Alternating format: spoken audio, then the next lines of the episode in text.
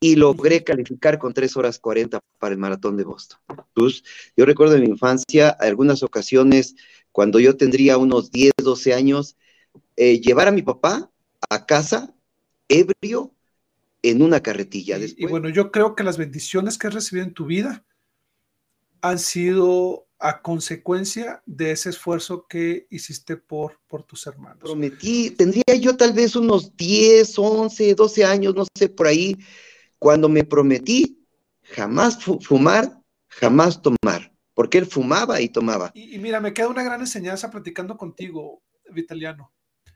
Nunca es demasiado tarde. El mundo no es blanco y negro, el mundo tiene muchos tonos. Y, tú me has compartido lo maravillosa que puede ser la vida a pesar de tener tonos eh, difíciles, complicados, tonos oscuros.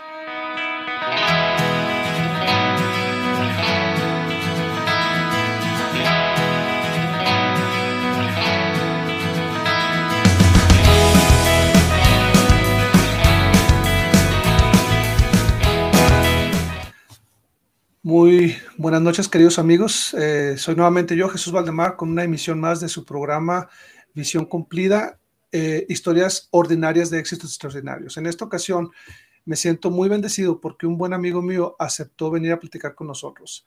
Él, este, él es un emprendedor, es como él mismo se describió, es autosuficiente desde hace ya algunos años Además, eh, fue líder sindical en su momento, fue misionero, ha sido obispo dos veces, ah, padre es padre, es abuelo, y lo más importante es, es una persona que cumple sus metas, cumple sus sueños y ha, sido maratonista varias veces y corrido varios, un par de los maratones mayores que le llaman. Y para mí es un honor presentar con ustedes a Vitaliano Flores Ortega, o mejor conocido en el mundo sud como El Vitas. o el bocho corazón de Ferrari ahora en, el, la... Oye, esa, esa frase eh, está tremenda, ¿eh? el bocho corazón de Ferrari. Y, me encanta cómo en las carreras la gente te identifica y te ubica ya con, ese, con ese apodo que está buenísimo. Vitas, qué gusto, qué gusto tenerte con nosotros. Gracias por aceptar la invitación. Ah, a ustedes muchas gracias. A ti eh, estoy, estoy muy contento de poder eh, presumir, no, no, no, no, humildemente, sencillamente de contar un poquito de aquellas cosas que me han, que me han eh, dado muchas, muchas alegrías, satisfacciones, etcétera. Y, y, esta es tu, tu oportunidad de platicar, de soltarte. Esta plática no es nada formal, es como si nos hubiéramos juntado un par de amigos en un café a, compartir experiencias de vida y, bueno, yo creo que el problema contigo, con lo poco o mucho que te conozco, va a ser medirle el tiempo, porque las pláticas contigo son súper amenas y lo más probable es que nos podamos, nos podamos estar aquí largo y tendido, ¿no? Pero vamos a ver si nos podemos ajustar a los 60 minutos, que es el promedio que duran estos programas. Ya dijo, ya dijo Canijo. Ok, y bueno, Vitaliano, platícame un poco, ¿quién es Vitaliano? ¿De dónde viene? Antecedentes en tu familia? ¿Cómo fue tu niñez? Tienes el micrófono abierto. Platícanos un poco de ti. Bueno, nací en 1962 en un pueblito llamado Chapantón, Hidalgo, allá en el estado de Hidalgo, en una, eh, una familia muy, muy humilde. Mi papá era un campesino, mi mamá ama de casa. Eh, soy el mayor de cuatro hermanos y ahí vivimos mi familia y yo hasta los eh, hasta que yo tenía 15 eh, años. Terminando la secundaria, eh, allá estudié la secundaria, pero unos dos años antes de terminar la secundaria, mi papá enfermó gravemente, mi mamá tenía ya diabetes y tuvimos que emigrar a la Ciudad de México. Pero ahí en ese pueblito llamado Chapantongo, en un, en un este, pueblito bicicletero, como decimos por ahí, ahí fui donde crecí. Era un niño tremendo, me encantaba jugar fútbol, me encantaba jugar canicas, todos estos juegos eh, eh, este, de la infancia.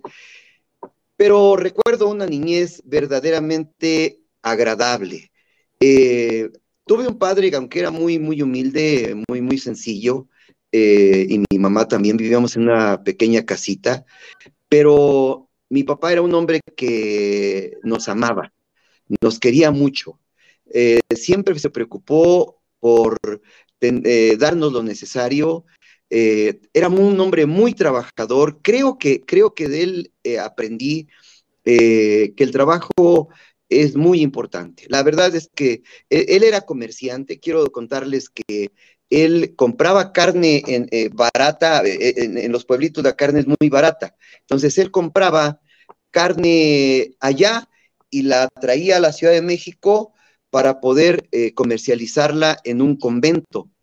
Y de regreso, de regreso él traía costales de, de, tortilla dura que las monjas le daban para poder eh, alimentar a, los cerdos que, mi papá también tenía, porque teníamos borregas, este, eh, una huerta de duraznos, eh, manzanas, higos, este, mi papá era un agricultor, era un campesino, era ejidatario, y pero lo recuerdo mucho, mucho por eso, por, por, lo trabajador que era, lo emprendedor que era, era un buen comerciante. El único problema que tenía, y lo, lo, digo, lo digo constantemente, es que era tomador a más no poder.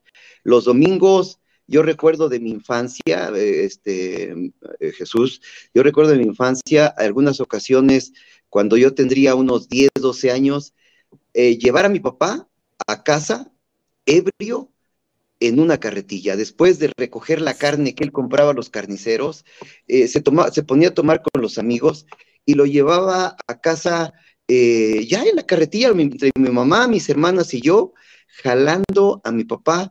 Pero ¿qué hacía? Se levantaba cuando llegaba, era mañoso, porque llegando a la casa, llegando a la casa, ¿qué pasaba? Se levantaba de la carretilla y, iba, sacaba la carne para, para, que estuviera fresca y la ponía sobre una mesa grande eh, y, y, escogía una de las mejores piezas de, que, iba a, llevar al otro día a, México y sacaba unos bisteces. Él se ponía a, filetear la, la, pieza de carne.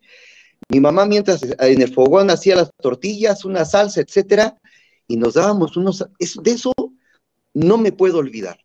Hoy en día, cuando como viste, con cebollita, me acuerdo mucho de ese hombre que, que a pesar de que lo llevábamos, que digo que era mañoso, lo llevamos en la carretilla, se levantaba y nos, y nos, nos daba de cenar. Un hombre verdaderamente maravilloso. Mi padre eh, le dio una embolia a los, a los 36 años, 37 años, le dio un embolio que lo dejó como un bebé, literalmente como un bebé. No pudo un día jamás hablar, no pudo valerse por sí mismo y, este, em, empezó un negocio aquí en México y no sé, algo pasó, él padeció una enfermedad. Pero quiero, quiero rescatar algo que quería decir con esto.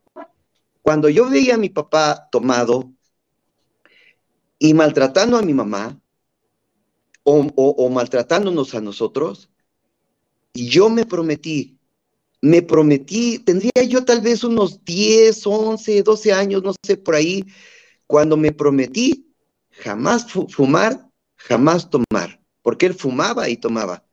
Pero me recuerdo muy bien esa promesa hecha a mí mismo, decir, nunca voy a tomar, nunca voy a fumar.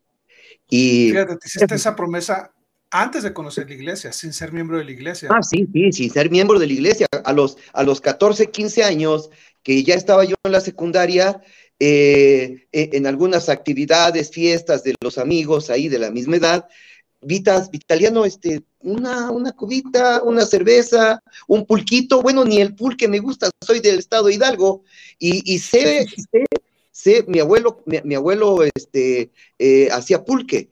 Yo iba a raspar los magueyes cuando era un niñito, le ayudándole a mi abuelito. Eh, cuando, nos, cuando mi papá enfermó, me quedé a terminar la secundaria ya. Entonces me quedaba con los abuelos y, y, y, y él hacía pulque. Pues ni el pulque hoy en día lo aborrezco. O sea, perdón por la expresión, pero ni el olor. ¿Por qué? Porque me recuerda a, primero la promesa y, me trae este mal recuerdo de, este. Ya no, yo creo que ya no es tanto ese trauma, ¿no? Pero sí, sí es algo que mm, ya no lo hago, ¿no? Pero la promesa fue, por supuesto, han de ser miembros de la iglesia.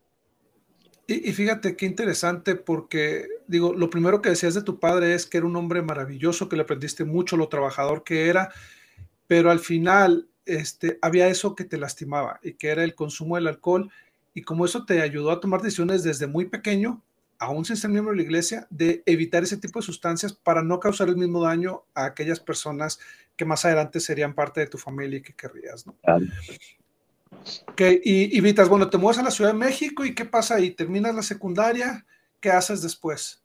No, terminé la secundaria en la ciudad de en, en, Hidalgo, allá en una secundaria. antes de irte a México. En Zapantongo, antes de irme a México, me tuve que te quedar con, con mi otra hermanita, la, yo soy el mayor de cuatro, y, y este, y entonces me tuve, ah, les, les, voy a contar esto, les voy a contar esto, mi papá, mi papá nos daba unos chanclazos como no tienen una idea nos daba unos chanclazos, este, porque nos portábamos mal en algunas ocasiones, pero eran, eran sobas machín. Él hacía, aparte de comercializar con carne, ser campesino, agricultor, este, eh, criar puercos y, borregos, él hacía guaraches a los campesinos. Entonces, con el corte, con el corte que salía de los zules, nos daba nuestras buenas tondizas, hasta que un día yo le agarré la maña, igual que, él, que él era mañoso, yo aprendí. Entonces, un día hice una travesura. Recuerdo que me mandaron al molino y por andar jugando canicas se me cayó la masa ya molida y se ensució. Y llegando, pues ya sabía que me iba a ir mal. Entonces llegué, salí corriendo y al brincar una barda me caí y dije, me alcanzó ya, pero me quedé inerte. Y entonces no hice nada más más que quedarme inerte.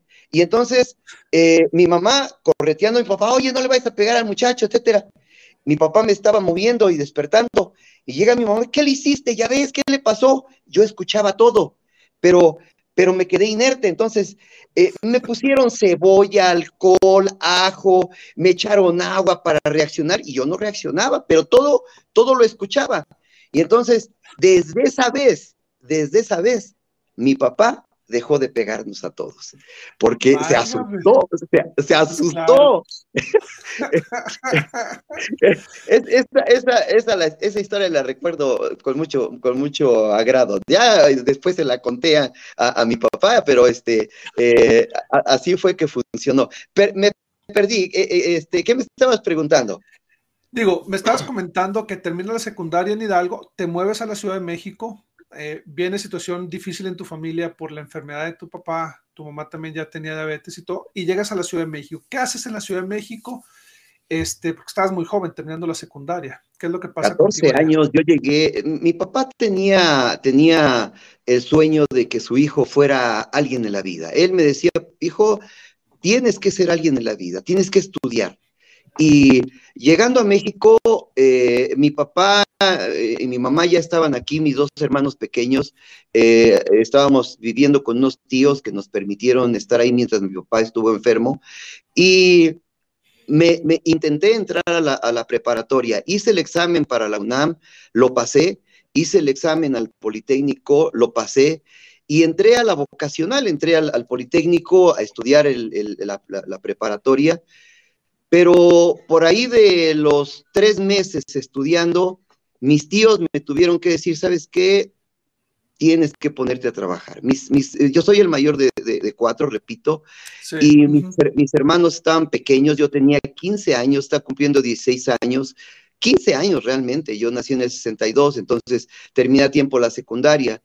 Y, me tuve que salir de trabajar, mi amigo, me tuve que salir de trabajar, mi mamá estaba enferma, vendía quesadillas, mi papá tirado, postrado en, en, una cama, eh, mis hermanos más pequeños buscando estudiar, y me tuve que salir de trabajar. Empecé a trabajar eh, con un hermano que hacía esferas, eh, después de ahí me fui a trabajar a un restaurante lavando platos, trabajé en una tortería a la que voy frecuentemente hoy en día para comer una torta y recordar.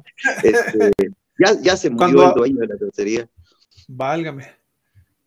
Cuando te visite en México me llevas, ¿eh? Nos vamos juntos a, probar una de esas tortas. Vas a ver, te van a llevar. Pero bueno, ahí estuve y, y, fue que conocí la iglesia. mis tíos, los que, los que nos dieron hospedaje, eran miembros de la iglesia ya, tenían no, no más de un año de ser miembros de la iglesia y nos empezaron a invitar. La verdad es que a mí me encantaban las mutuales en aquel entonces, entonces empecé a asistir.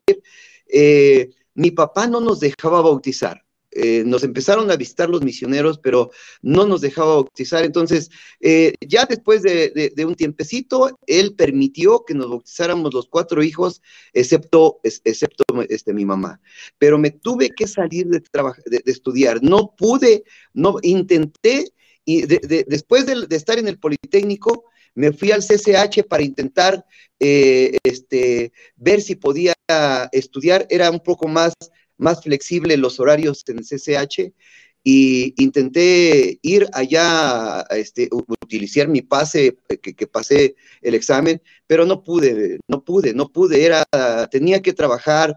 Eh, todo, todo lo que gané durante mi juventud, todo lo que ganaba durante mi juventud, se lo di a mis padres, se lo di a mis hermanos, ¿sí? Se lo di a ellos porque pues no había de otra, Jesús, no había de otra, nadie más lo podía hacer. En cuanto mi hermana terminó la secundaria ya allá, eh, este, se tuvo que salir, de, no, ya no hizo ni siquiera el examen porque se tuvo que poner a trabajar para ayudarme y entre los dos sacar adelante a mis dos hermanos pequeños, a mi mamá enferma y a mi papá igual. Qué duro, Vitas, porque estabas muy pequeño, muy joven, cuando recibiste sobre tus hombros una gran responsabilidad que al final, si no lo hacías tú, ¿quién lo iba a hacer? O sea, con tu mami enferma, con tu papi prácticamente en cama, eh, tres pequeños dependían de ti. Y, bueno, yo creo que las bendiciones que has recibido en tu vida han sido a consecuencia de ese esfuerzo que hiciste por, por tus hermanos. Me dices que conoces la iglesia de las mutuales. ¿Qué viene después? Pues me bauticé, me bauticé, seguía yo trabajando igual, este, eh, no había de otra y, empecé a asistir a, la iglesia. Eh, yo me bauticé en 1978, un 17 de febrero de 1978, si no me recuerdo, y inmediatamente empezó mi vida eh, en la iglesia, un, el hermano Benjamín Palacios me hizo su consejero en la escuela dominical, eh, fui presidente del coro de, maestros, y ya sabes, la verdad es que tuve muy buenos líderes en aquel entonces que visitaba, que nos ayudaban, nos, nos incitaban a visitar a los, a los inactivos, a los jóvenes. Había muchas actividades, la verdad es que eh, otro tiempo, otro tiempo completamente, muchas actividades, fútbol, básquetbol, a pesar de mi estatura, me encantaba jugar básquetbol, este, ya, ya, ya después eh, vino el tiempo de decidir ir a la misión. Esa parte, esa parte fue muy, muy, es, muy emotiva para mí, para mi vida. Yo no podía ir a la misión. Conmigo hablaron los líderes, el presidente Estaca, el obispo Contreras, el hermano Delfino Vargas, y me dijo, hermano, este, Vitas, tú no puedes ir a la misión. Tú no puedes ir a la misión. Y yo les decía, bueno, este, entiendo, entiendo por qué, pero pues este, mi deseo de ir a la misión era bárbaro, bárbaro, mi cuate, bárbaro, pero no podía, no podía, y lo entendí, lo entendí sin problema, lo entendí, no, no podía ir a la misión, mis amigos empezaron a irse a la misión, Oscar Ramos, Gerardo, etcétera, Carlos Contreras, todos empezaron a irse a la misión y fueron a recibir sus investiduras a, Mesa, Arizona, porque aquí no había templo. Entonces, eh, este, eh, yo entendí. Y, tengo un tío que, que, había, había sido misionero, entonces me dijo, ni modo, mi cuate, pues no puedes ir. Y ni modo, no podía ir, tenía una madre enferma, un padre este, enfermo, eh, tenía yo 18 años, y mis hermanos pequeños, mi hermano estudiando la, ya en aquel entonces tal vez la primaria, Sí, la primaria, mi hija, mi, otra hermanita este, en la secundaria, y, con las medicinas de mi mamá, mi papá, etcétera, no, no, yo sabía que no podía, yo entendí que no podía ir. Y lo que hacía era ir con los misioneros en las tardes a acompañarlos a dar las charlas. Eh, eso fue maravilloso después, porque vino una, vino un, el Elder Boyka Packer a la estaca Tacubaya, una, una, en una una charla esta que, invitan a los jóvenes a ir a la misión. Y yo fui, yo, yo sabía de qué iba a hablar, este, eh, iba a inventar a los, a los jóvenes ir a la misión y, fui a la charla. Estaba llena la, la, este, la estaca de Tacubaya y, sin, pues, como se esperaba, fue una charla verdaderamente emotiva eh, para, para, para, invitar a los jóvenes a ir a la misión. Y yo recuerdo perfectamente haberme salido de, de, de la charla para ir a unos macetones que estaban afuera a llorar amargamente por saber que no, yo no podía ir a la misión. Y tenía unas ganas increíbles de ir a la misión.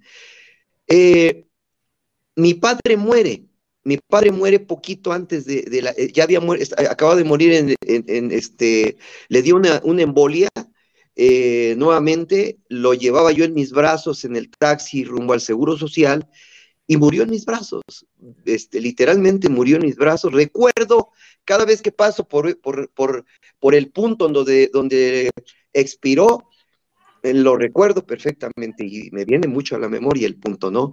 Eh, entonces, ya había muerto mi papá y, y, acababa de, este, de, morir cuando vino esta charla.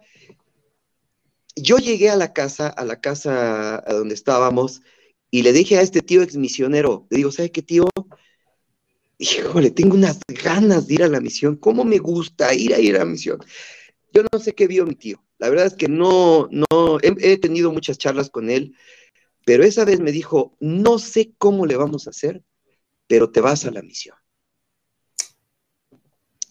¿Qué pasó después? Eh, se organizaron mis tíos. Tuve un maestro de seminario, hermano Edgardo Rodríguez, ya estaba en Estados Unidos él. Él es un salvadoreño que, que vino corriendo de la guerra civil del Salvador aquí a México, se convirtió, le mataron a su familia y, él llegó aquí a la Ciudad de México. Entonces vivía con el obispo Palacios, vivió con mi tía y, ahí andaba errante el cuate y era el maestro de, fue nuestro maestro de seminario diario. Eh, este cuate supo que, que yo quería irme a la misión, él ya estaba en Estados Unidos y dijo, yo te apoyo, Vitas, yo te apoyo, este, díganme qué tengo que hacer, etcétera. Eh, le avisamos al obispo Contreras, dijo, pues bueno, pues órale, pues, este, si la familia se va a hacer cargo de la mamá y de los hijos, adelante. Pero quien no quería que fuera la misión era mi madre. Ella estaba muy, muy enferma de diabetes, se, desgastó muchísimo. De ella aprendí, eh, eh, Jesús, de ella aprendí lo que es el verdadero amor a la pareja. Asistió a mi padre como con una con una religiosidad verdaderamente increíble. Le cambiaba el pañal, le daba sus papillas, le hacía de comer, lo amaba amaba a mi padre a pesar, de que la maltrató, de que, de que este, era bien canijo, la celó, etcétera. Mi madre, esos cuatro o cinco años que mi, mi padre estuvo como un bebé, literalmente como un bebé, y cuando digo un bebé es un bebé, imagínate un bebé, ahora imagínate a un, a un, bebé de 30 y de 40 años, él murió a la edad de 42 años, y este, eh, perdón, y este, pero de ella de, aprendí, de ella aprendí lo que es verdaderamente amar a alguien, amar a la pareja, al compañero, una mujer muy especial. Ella, no, e, ella, lloraba amargamente, decía, no te vayas, me voy a morir, me, me va a pasar algo, ya no te voy a volver a ver. Y todavía recuerdo, todavía recuerdo estar en el Hotel Brasilia y desde la ventana ver llorar a mi mamá porque yo me iba a la misión. Yo me puse en las manos del Padre Jesús, este, me puse en las manos del Padre y, me fui, me fui a la misión. Pasó algo muy... dime, dime. No, no, eh, nada más para aclarar, la misión México-Torreón. México-Torreón, 1981. Ok, ahora sí, platícame. Perdón, Vitas. Fíjense lo que pasó y yo, yo siempre me, apunto que esto fue por mí, pero ha de haber sido por algunos más, pero por mí sí fue. Cuando yo salí a la misión, cuando llegó el llamamiento, por supuesto no fui a, recibir las investiduras porque pues, este, pues no había lana para ir a Mesa Arizona, entonces me fui, eh, no, todos los demás, no, Solamente conocí a otro compañero, el de Olarte, estando en la misión, que no tenía las investiduras igual que yo. Pero todos los demás eran, eh, este, en aquel entonces estaban investidos. Eh, pero bueno, se me fue la idea. Me estabas diciendo eh, que te ibas a y ibas a platicar como una experiencia de cuando tomaste la decisión o algo así. Bueno, tomé la decisión de irme, ah, es, esto, esto.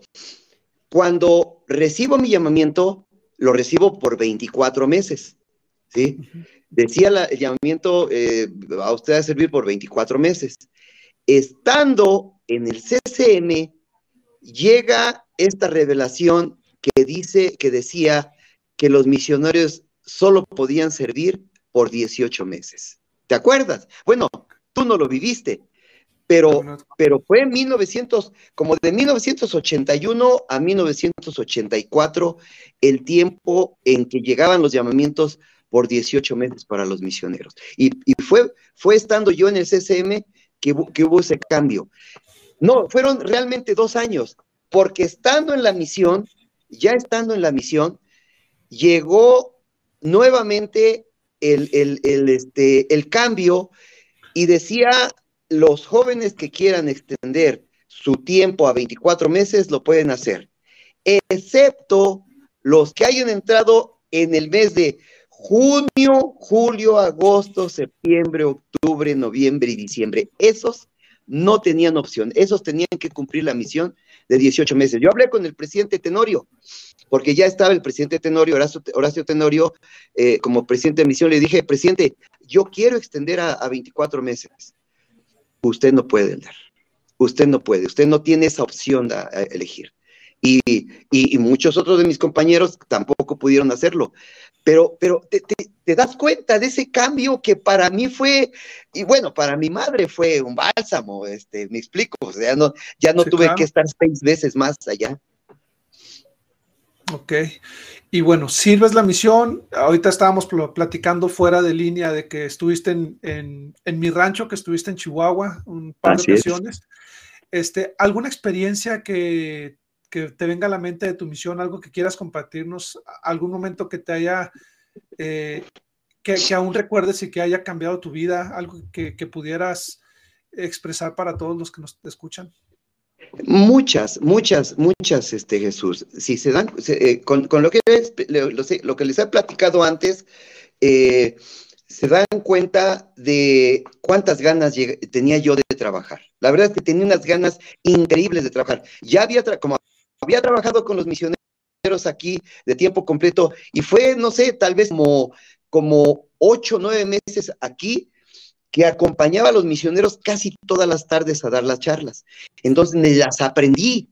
Eh, en aquel entonces eran unas charlas de, en una carpeta de colores y había que aprenderse, aprendérselas palabra por palabra. Casi las llevaba yo, yo este, aprendidas. Y llegando a la misión, con las ganas que yo tenía de trabajar y con las reglas que todos los misioneros sabemos que se tienen que guardar, yo iba bien puesto. Pues toma la que llego a Torreón y me asignan a un compa que lo recuerdo, voy a decir su nombre porque, porque me gustaría que un día que supiera que siento por él, este, pero, pero es de la Alanis que me, que me asigna con él de la Alanis. Y llego, llegamos, a, llegué a, la casa, fue por mí a la, casa de misión, ahí mismo en Torreón, y este, llegamos a la casa ya tarde en la noche a dormir, cinco y media de la mañana, suena el despertador, me levanto, bañito, él, él, seguía, me pongo a, estudiar, yo veía que, que, no se levantaba, eran las once de la mañana y el cuatre acostado, y yo decía, bueno, ¿qué onda? Pues, ¿Dónde están los misioneros que se levantan a las cinco de la mañana, seis, a estudiar? Este? Pues este cuate se levantó por ahí de las doce del día, se metió a bañar y lo primero que hizo al levantarse fue poner la música de El Surprise y de, y de Kenny Rogers en aquel entonces de moda. Yo, ¿qué pasa? ¿Dónde está? ¿Dónde está este cuate? El cuate le quedaba un mes para, terminar la misión. Entonces estaba ya, ya está, ya, él ya se veía en su casa. Entonces, este, después de, después que se bañó, se cambió, él, pues, este, yo ya casi me leí el milagro del perdón y el Jesús el Cristo, y usted, este, el cuate dice, vamos a comer, Elder, vamos a comer. Ahí vamos a la casa de una hermana que tenía puras hijas, mi cuate. Llegamos, se sentó en el sillón, prendió la televisión y yo, ¿qué onda? O sea, con todas estas reglas que la misión te dice que tienes que guardar, etcétera. No, completamente mal. Me fue muy mal en ese primer mes. Hablé con el presidente de misión, el de Glenn B. Holly, él, fue el, eh, tuve dos presidentes de misión, y me dijo, Elder, aguante, el Elder ya se va a su casa. Al mes me cambiaron, me cambiaron. Esta es otra experiencia en la misión. Todo, todo me regalaron para ir a la misión. Zapatos, camisas, pantalones. Un, este, un hermano me, me, llevó a comprarme un traje bien, bien chido que, que, me compré, que me compró el hermano, me lo, me lo regaló. Llevaba unos bostonianos en aquel entonces que otro, que otro hermano me, me, regaló. Eh, eran, eran, muy, eran muy famosos esos bostonianos de, de la Canadá y unos zapatos muy bonitos, muy bonitos. Los estrené estando ahí en Torreón, en alguna reunión. Y, me cambiaron al mes, terminando con él de la NIS, me fui a, Durango, me cambiaron a Durango, fueron los misioneros en el bolchito a recogernos a otro misionero y a mí. Fuimos a dejar al, al, otro misionero y pasamos a la casa a dejar sus cosas y cuando salimos nos habían abierto el bolchito, mi hermano. Se llevaron todas, todas mis cosas se las llevaron. Mis zapatos nuevos, los tenis, pantalón, el traje. Solo me dejaron la ropa sucia que yo traía de, Torreón en una bolsita. Nada más. Nada más. Imagínate, imagínate eso, este. Y, y, bueno, pues por supuesto sin dinero. Yo jamás recibí una mesada de parte de mi familia o algo, nunca más que la asignación que nos daban en la misión y nada más. Pues, al contrario, Vitas, pues si tu familia estaba, tú por años habías estado aportando para mantener a tus hermanos, para apoyar a tu mamá. O sea, ellos habían prescindido el ingreso que tú aportabas a casa como un sacrificio para que tú fueras a la misión. Entonces, válgame, qué situación tan complicada. ¿Y luego qué pasó? ¿Cómo le hiciste? ¿Qué hicieron los demás? Los compas, los compas me empezaron a regalar camisas, pantalones, etcétera, y así me la vivía ahí en, en Durango. Eh, eh, después de que me fueron a dejar, fíjate esta, esta experiencia, después de que me dejaron esta chusca, después de que me fueron a dejar los misioneros ya ah, con el de Lozano, se llama Cuauhtémoc Lozano, quiero encontrarlo ese cuate un, día porque lo, aprecio mucho, fue un, misionero completamente diferente al que me había tocado anteriormente, y, llegando a casa, eh, después de que me habían robado, yo iba triste, muy todas mis cosas, mis zapatos, todo me robaron y ya llegamos a la casa, él, pues ni modo, ánimo, este, yo le voy a dar algo y ya los líderes son, pues yo te doy una camisa, una corbata, lo que sea. Eh, llegó la noche y nos arrodillamos para, para la oración. Eh, yo arrodillado frente a mi cama, él frente a su cama, y empezó, eh, dice, yo voy a hacer la oración, él. La vienen, adelante. Y empezó la oración y dijo, papi, nos dirigimos a ti para darte las gracias, papi. Jefazo, muchas gracias porque ya llegó mi compañero. Se ve que es bien chido y bien alivianado. Y yo, ¿de cuate está haciendo la oración? Y yo con los ojos cerrados. Papi, jefazo, que se aliviane mi compa, que, que se calme, y que los rateros, y empezó a decir barbaridades, ¿no? De, este, que los rateros se les acabe rápido la ropa, papá. Pero este, este papi y yo, y yo, y yo, ¿qué está diciendo este cuate? Y pues yo esperaba una oración normal, ¿no? Sí. De repente, de repente no aguanté más y que abro mis ojos. El cuate estaba sentado en su cama carcajeándose de mí, el cuate. Carcajeándose.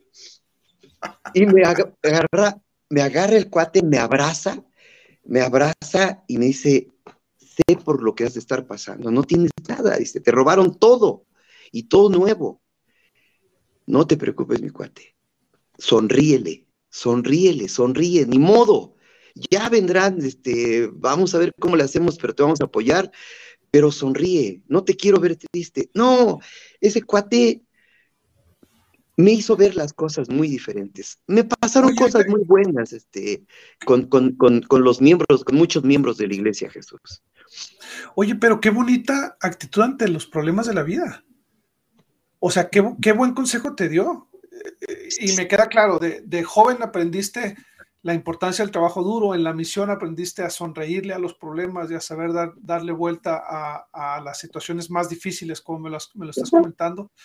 Y, en ocasiones todos pensamos que, la misión puede ser todo color de rosa porque estás representando al Señor, porque estás sirviendo, pero todos tienen problemas y hay algunos que tienen problemas más duros que los demás. Y me queda claro que tanto los problemas antes de irte como estando ahí, lo que me estás platicando, este, digo, no fue una situación fácil y, creo que, todo esto te ayudó, te creó el temple para lograr las grandes cosas que has logrado en tu vida, pero la verdad es que son situaciones bien complicadas lo que estás compartiendo conmigo. Muchas gracias.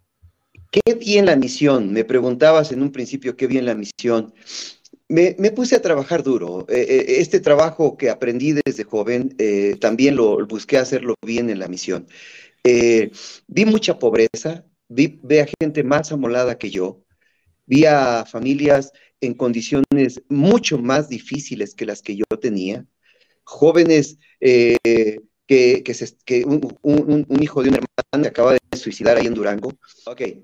Y, pero vi, vi, vi, muchas cosas, me pasaron cosas muy, muy bonitas en la misión con los, con los, con los misioneros, con, eh, de ahí de, de Durango me cambiaron a los dos meses, dos meses, casi tres meses, y me fui como mayor ya a, este, a Chihuahua, al barrio 4, con el obispo Rodríguez, a lo mejor lo conoces, este, eh, él tenía unos hijos, eh, Gerardo, Víctor y Tere eran sus hijos, me acuerdo muy bien de esos, de esos jovencitos de los hijos del obispo. Y estuve en un, en lo que era la Emiliano Zapata cuando apenas estaba eh, iniciando esa, esa colonia, la que estaba cerca de, la fundidora, por ahí está esa, esa, esa, colonia. Me acuerdo muy bien por las vías del tren, la, la, colonia estaba en madera, estaban las casuchas en madera, y ese barrio, a ese barrio llegué como compañero mayor de Elder Johnson, un Elder gigantísimo, altísimo, que era racista, el cuate no le gustaban ni los mexicanos, ni los chaparros, ni los negros, ni los mexicanos. O sea, todo tenía, ¿te das cuenta? Y era su mayor, imagínate. Entonces, no, no, el cuate me, este, me hacía ver mi suerte. Fue mi primer mayor. El cuate era muy, muy, muy, este, muy alto y me hacía correr. Yo literalmente iba corriendo a, su lado, eh, no conocía el área, él sí la conocía. Él tenía poco tiempo en la misión, hasta que un día hasta que un día le dije, Elder, camine a mi paso. Yo voy a caminar, voy a, caminar rápido, pero no voy a correr.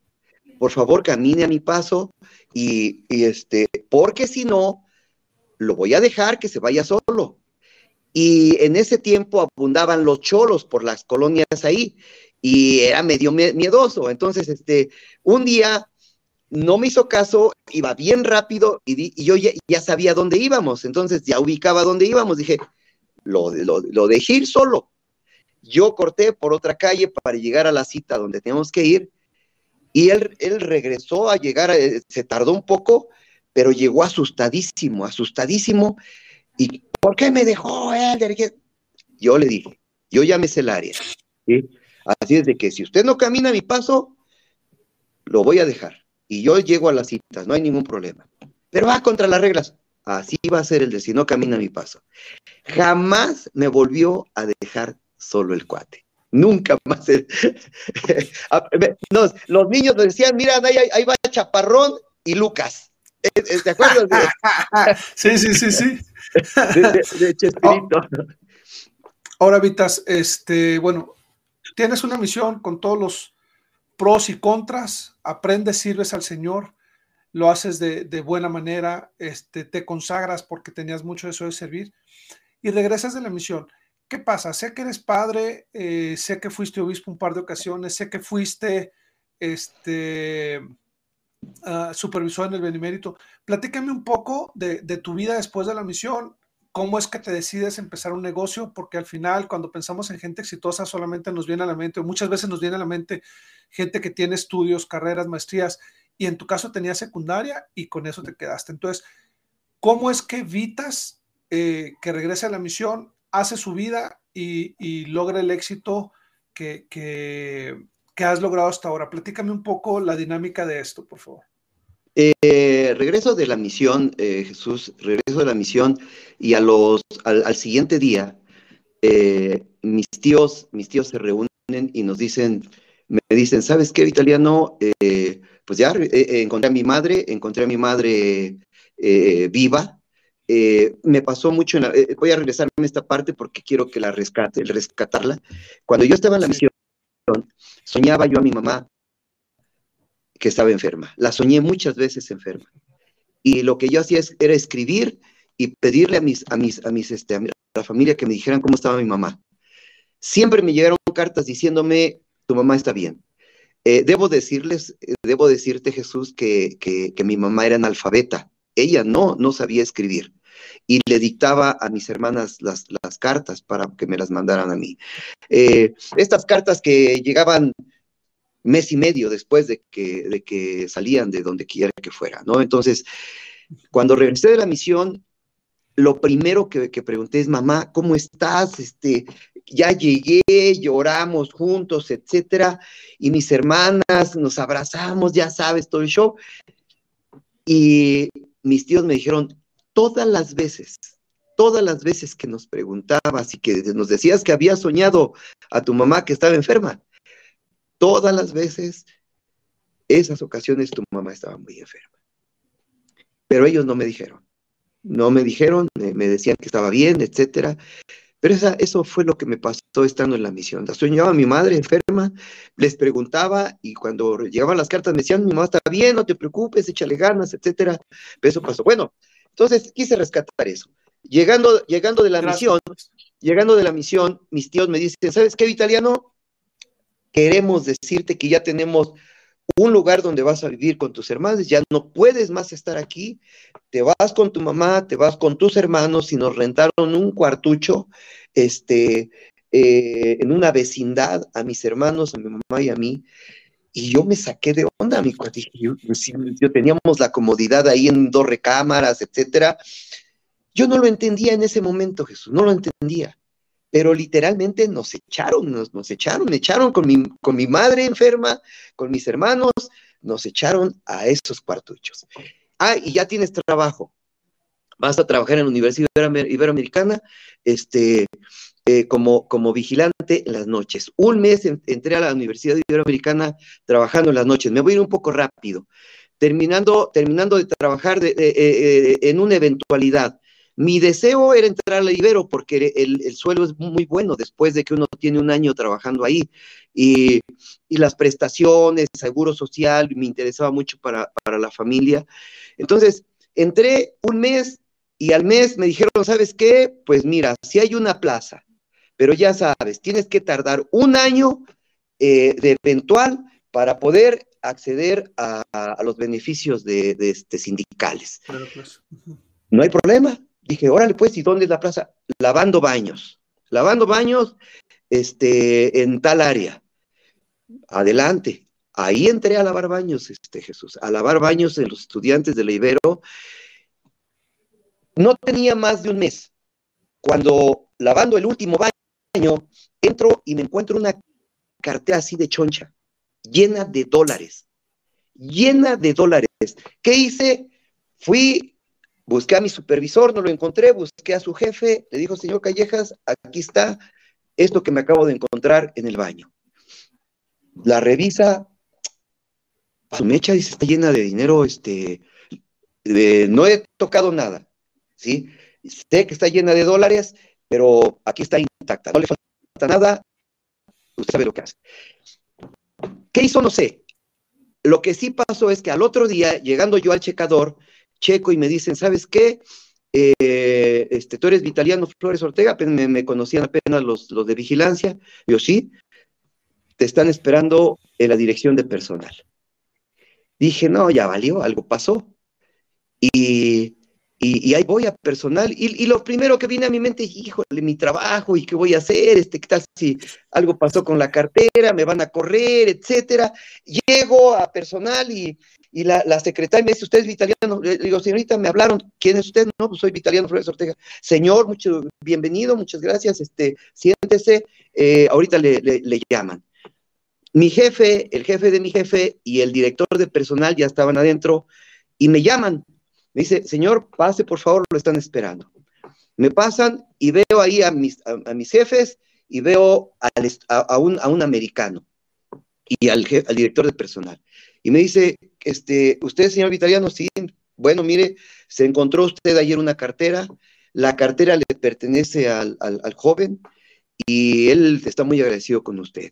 Este, eh, quiere saber si usted quiere una gratificación por, por, la, por, lo, por lo de la cartera. Le digo, no, no, yo quiero saber que esté completo su dinero, este, eh, que, esté todo en orden eh, el, joven, el joven dijo en inglés algo ahí al, director de personal y él me dijo, ¿sabe qué? No, él dice que está muy agradecido porque es el dinero que sus padres le habían mandado para, para su, colegiatura, y, pero quiere darle una gratificación. No la necesito, yo solo necesito que él esté, qué bueno que, tiene la carta en sus manos. Este, los, le pregunto a los jefes algo que decir, no, no, qué bueno que todo esté en orden, el joven no le faltó nada, no, nada el día, al otro día, llego otra vez a checar. Ah, para, para, esto, los compañeros me dicen, ¿sabes qué, qué hiciste? Eres bien tarado, dice, aquí todo lo que se encuentra nos lo quedamos, mi cuate, estos cuates están podridos. Es de Ibero, me explico, es de Ibero, gente, puros estudiantes de billete. Entonces, eh, no, aquí todo lo que se, es, es, es el modus vivendi en muchos lugares, ¿no? Entonces, este, pues yo la regresé, mi cuate. Y entonces al otro día, Llego a personal, me dicen, lo están esperando en la, director de, dirección de personal este, italiana. Dije, no, pues ahora sí, algo pasó.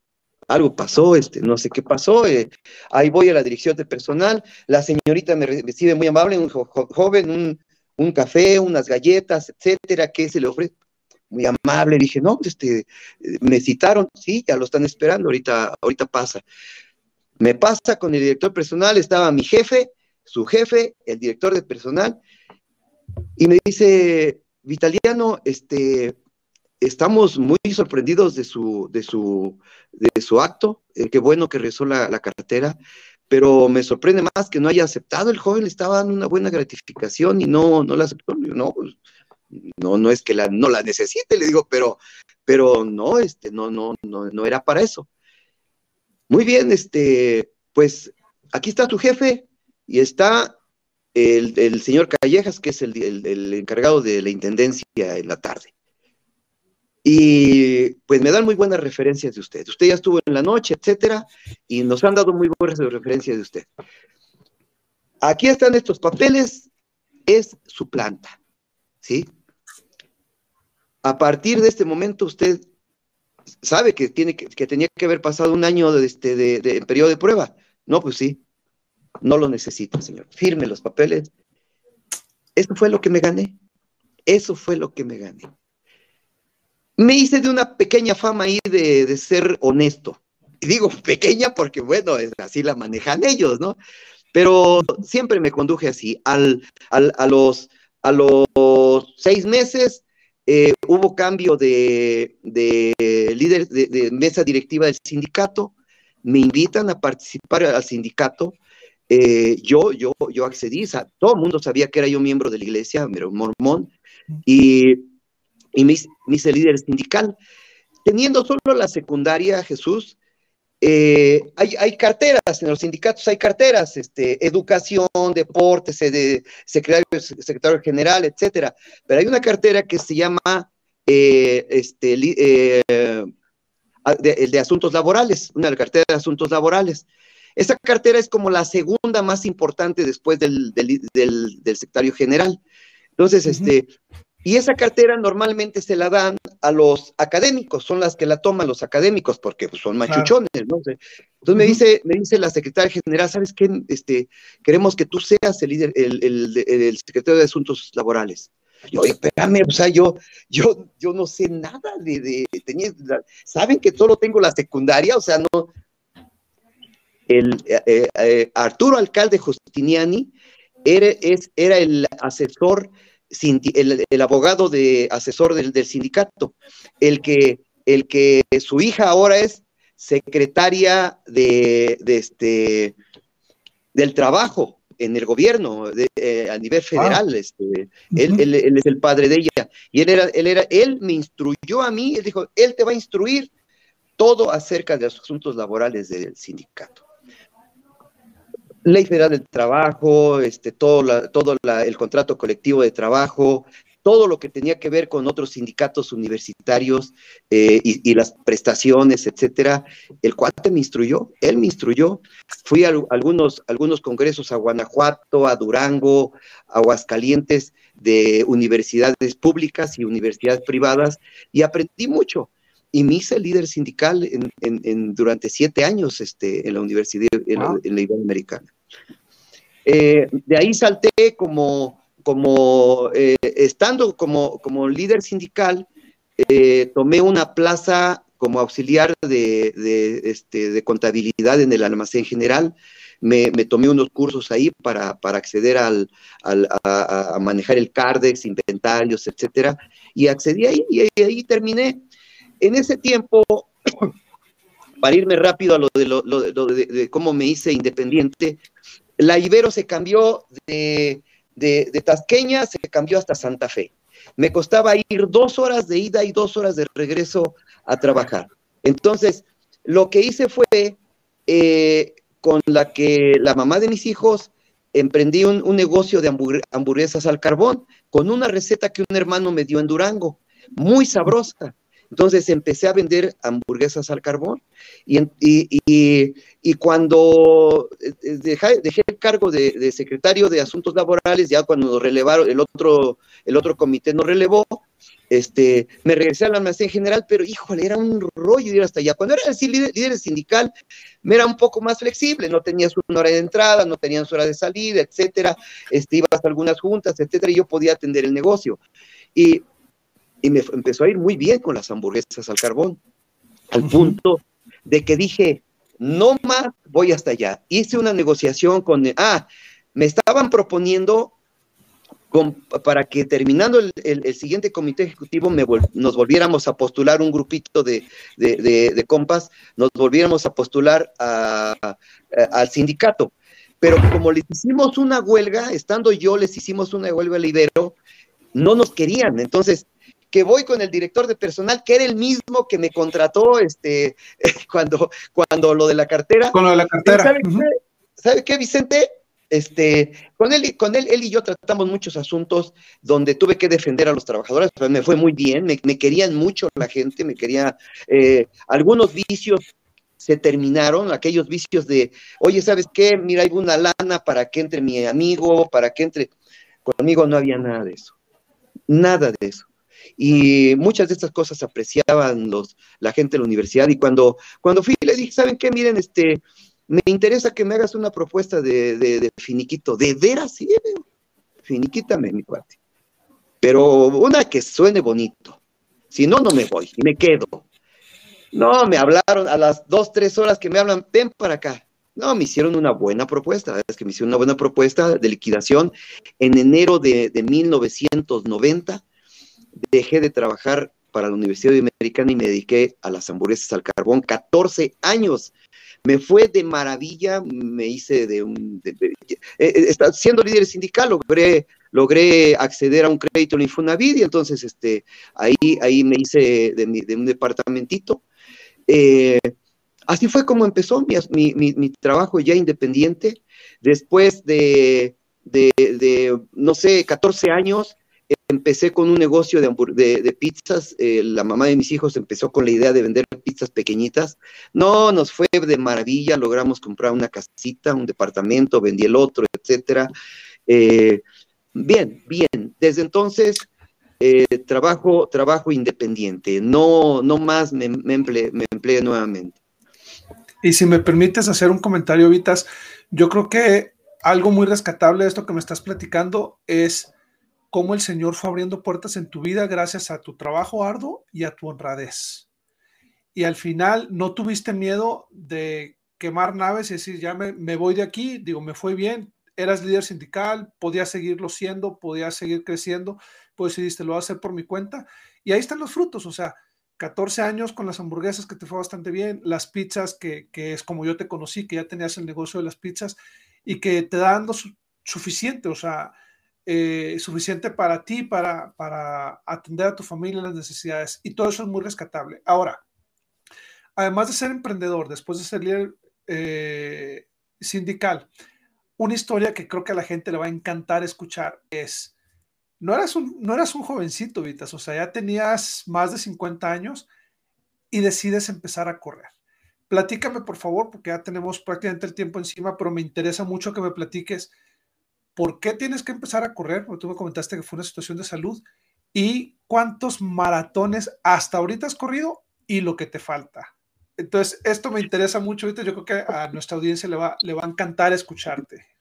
Mm, eh, siempre he sido, era, había sido robusto y me hago estudios cada año de, generales de sangre. En esa ocasión, eh, hace ocho o nueve años, eh, fui, a, fui a los estudios de, este, anuales que me hago, salí mal, salí con 200 14, digo 114, 114, 114, no te me asustes, 114 de, de, glucosa y un doctor que tengo de cabecera de hace muchos años me dijo, ¿sabes qué, Vitaliano? Prediabético, sin duda. Mi mamá murió en un hospital de diabetes. Mi mamá murió en un hospital de diabetes eh, tres años después de haber regresado yo de la misión. Y sabía, eh, conozco perfectamente lo que, fue la, enfermedad. Y entonces cuando me dijo prediabético, me asusté. Y me dice, ¿sabes qué? Mira, no hay problema, te podemos controlar la sangre, la, glucosa con, con pastillas, o quieres hacer ejercicio y una dieta. Digo, ¿sabes qué, Raúl? Ejercicio y dieta, mi hermano. Ejercicio y dieta empecé a, eh, eh, normalmente eh, jugué fútbol, jugaba fútbol, básquetbol en el barrio, etcétera, pero empecé a correr, empecé a correr, dije, no, pues este, a correr. Empecé con dos kilómetros, tres kilómetros, trotaba, corría. A mi hija le regalaron un perrote y entonces tuve que, este, empecé a salir con el perrote para que paseara y empecé a correr un poco más. Y, fue creciendo el kilometraje, mis amigos, fue algo muy, eh, amo mi salud, quiero vivir. Eso es una premisa que me hizo eh, buscar estar bien de salud. Quiero vivir, la vida es maravillosa y he tenido experiencias muy difíciles. El, Señor me ha hecho reflexionar en esas experiencias que nos da oportunidades para vivir. Y entonces dije, no, ejercicio y empecé a correr. Cuando ya corría 10 kilómetros diarios o por lo menos unos 5 o 6 veces a la semana, mi hija me dice, oye papá, corres un montón ya, la, casada me decía, corres un montón, este, 10 kilómetros, eh, este, ¿cómo te sientes? Bien, bien, bien, bien, me gusta. ¿Sabías que hay carreras? Dice, no, no, no sabía que había carreras. Eh, alguna vez vi los maratones, etcétera, ¿no? Este, y, y me dice, tengo amigos que corren en, la ciudad, ella ya está en Villahermosa, y me dice, tengo amigos que corren allá en la ciudad y veo sus publicaciones, etcétera, ya para entonces había Facebook y toda la cosa. Eh, me dice, voy a decirles que te inscriban. Me inscribieron, ella me inscribió a, la, primera carrera, fue increíble para mí. Y yo, cuando era, cuando era, un, cuando era un niñito ahí en mi pueblo, fueron las Olimpiadas de 1968 y, yo la recuerdo, yo tenía ocho años, seis, ocho años, este, en 1968 tenía seis años, pero la recuerdo mucho y, con mis amigos jugábamos al salto de, este, de, altura, salto de longitud, lanzamiento de piedra, de garrocha, etcétera, en la arena del río, cuidando las borregas, y, este, y, nos hacíamos aliciones que éramos atletas, ¿no? Eh, alguna carrerita ahí en la primaria también, ¿no? Pero este, cuando llegué a, la carrera, a, recoger mi paquete para, para, la carrera el otro día, un sábado para el domingo, eh, que me, haya dado, me hayan dado un dorsal, que me iba yo a poner aquí, este, una playera, una gorra y varios chunches ahí, yo estaba emocionadísimo. No dormí esa noche, al otro día me levanté, fui, me presenté al Auditorio Nacional, ahí estaba la carrera, una carretera de Kellogg, y este, vi, vi Jesús a miles, miles de personas, jamás me imaginé lo que iba yo a encontrarme a mí, miles de mujeres y hombres listos para correr 10 kilómetros. Fue la cosa más maravillosa. Yo corrí, eh, esa carrera la hice en 50 minutos. mis primeros 10 minutos, mis 10 kilómetros los hice en 50 minutos. Y pasar el arco de la meta, no, no, no fue. Me sentía yo este, un olímpico. De ahí a la fecha, mis hermanos. Empecé a bajar de peso, pesaba yo 72 kilos cuando, cuando, cuando me mandaron a hacer, a correr, hoy pesos entre 60, 62 y me siento de maravilla. He corrido ya 17 maratones eh, este, en, en, lo que va de estos ocho años. Jamás, el primer medio maratón fue en Celaya y cuando cuando yo eh, llevaba yo una hora cincuenta, iba a pasar la hora, la, meta en una hora cincuenta y dos, cincuenta y tres, empecé a llorar de la emoción. Yo no podía creer que iba a correr medio maratón en una hora cincuenta, cuando todos mis amigos me decían, no, es bien difícil, etcétera. Una hora cincuenta, me di cuenta que tenía un poquito, tengo un poquito de talento para correr. Y entonces, eh, no lo he dejado. Desafortunadamente las carreras son en domingo, pero cuando los servicios son, en, mi barrio son cambiantes los horarios, entonces cuando, cuando no hay carreras busco eh, eh, llegar a los servicios.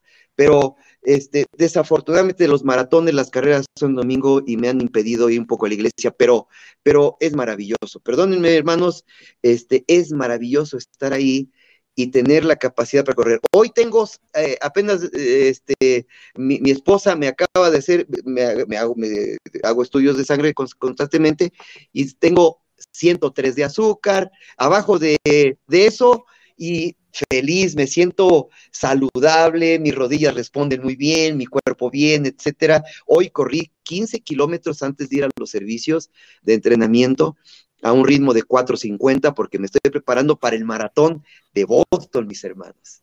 Sí, me has dicho que ya calificaste, qué, qué gran emoción. Este, ¿Cuáles son los, llevas dos maratones de los medios que le llaman, ¿no? ¿Cuáles son los sí, hay, hay seis maratones que todo, todo corredor o que todo maratonista quisiéramos correr, eh, que es el maratón de Londres, el de Tokio, el de Berlín, el de Nueva York, el de Chicago y el de Boston. Y ya abrieron el de Australia como uno de los majors. Pero bueno, esos seis eh, los, los quisiera yo correr. Después de esos seis te dan una medallota por ser este maratonista mayor, ¿no?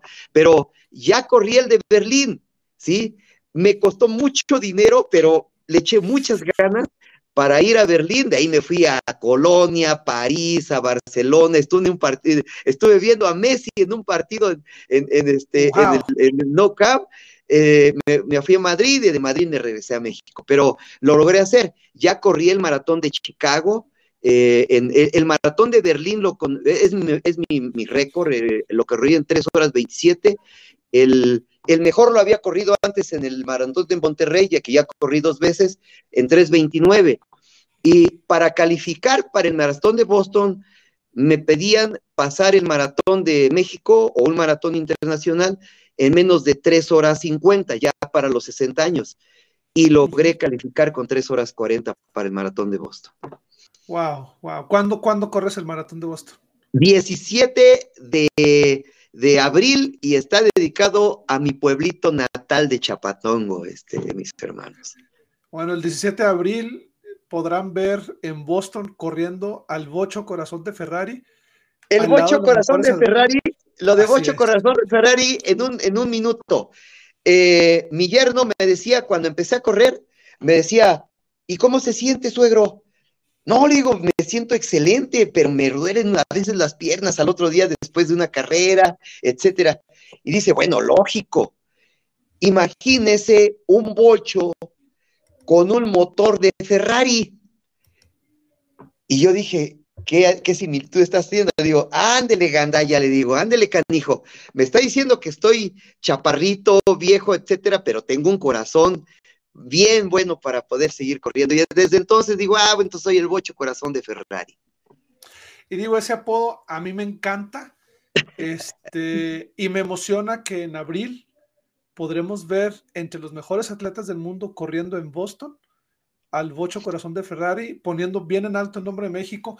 Y, y mira, me queda una gran enseñanza platicando contigo, Vitaliano. Nunca es demasiado tarde. No a pesar de las pruebas que tengas en la vida, nunca es tarde para irte a la misión, aunque todo el mundo te decía que no podías hacerlo. Nunca es tarde para, para empezar a, para trabajar en un, en un, como líder sindical, a pesar de no tener los estudios necesarios. Nunca es tarde para empezar a cuidar tu salud y empezar a correr a pesar de que, de que ven, venían antecedentes de salud en tu familia y de que tú ya tenías problemas por, por no haberte cuidado antes. Entonces, ¿cuál es la excusa que tenemos los demás? Yo hago un compromiso contigo, estamos platicando con eso antes, nunca he sido bueno corriendo y estoy obviamente pasado de peso y estoy en el círculo vicioso, o sea, entre que primero bajo y después corro. Bueno, este año por lo menos voy a correr una 10K. ah, este, este, este, este año que viene, o sea, por lo menos aunque llegue rodando, aunque llegue gateando, pero ahorita voy a correr una 10K solo porque platiqué contigo, me estás inspirando y te voy a decir, ahí está.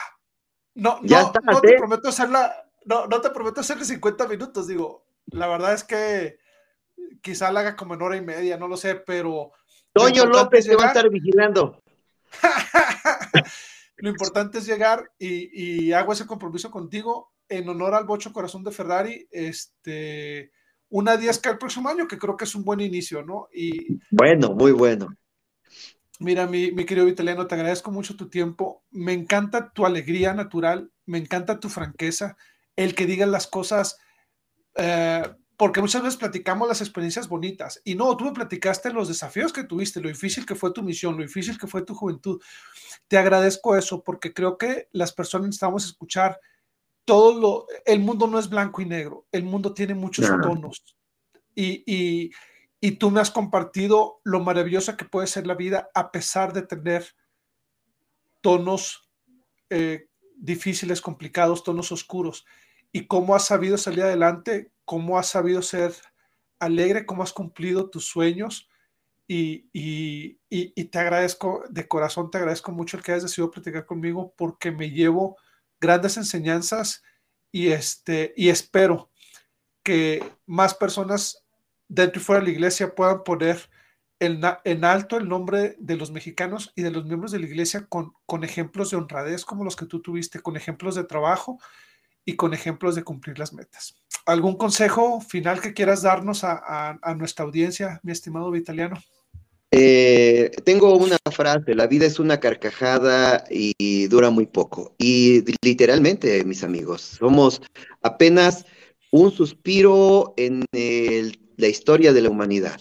Somos, somos, si, acaso transcurrirán 80, 90 años y nos iremos de, esta vida. Y, y entonces vale la pena, vale mucho la pena vivir bonito, vivir bien buscar cumplir metas. Eh, lo de las metas lo aprendí, por supuesto, en la misión. Eh, metas, este, eh, bautismos, números, etcétera. Como haya sido, haya sido como haya sido, como dicen por ahí, la enseñanza de cumplir metas es muy, muy importante.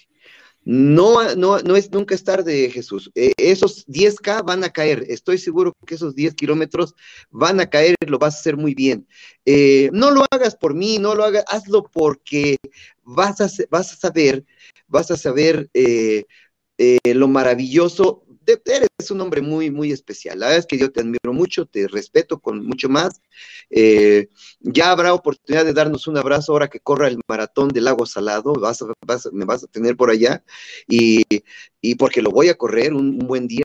Y, este... hay varios, digo, aquí en Utah hay varios, está el lago Salado, Provo, y yo te dije, el que quieras, ven, aquí tienes tu casa y será un honor recibirte y echarte todas las porras en, eh, cuando deseas correr un maratón aquí en Utah, que estoy seguro que te va a encantar. Nunca es tarde, amigos. Nunca es tarde para hacer las cosas bien, nunca es tarde para ser eh, emprendedor, nunca es tarde para empezar a cuidar nuestra salud. Entre más rápido, mucho mejor. Y, pues tenemos que vivir con la premisa de, de, la palabra de sabiduría. La tenemos muy bien aprendida, muy bien aprendida. Sabemos la escritura, dónde está, la promesa, etcétera. Pero cómo nos cuesta trabajo porque nos encanta comer a los mormones. Así es. bueno, pues te agradezco mucho, te mando un fuerte abrazo y este y seguimos en comunicación. Por ahí estaremos al pendiente de, de, ver las fotos y los videos de tu maratón de Boston y de todos los demás maratones que sigas corriendo. Gracias por haber aceptado esta entrevista y esto es, queridos amigos, Visión Cumplida, Historias Ordinarias de Éxitos Extraordinarios y un fuerte abrazo al Bocho Corazón de Ferrari, a, este a Vitaliano Flores Ortega que nos hizo el honor de platicar con nosotros hoy. Gracias. Padre, padre de tres hijos, abuelo de seis nietos. Y te iba a decir más los que faltan, pero bueno, eso sí ya no dependerá ni de ti ya, de mí, ya veremos qué va a hacer. gracias, gracias.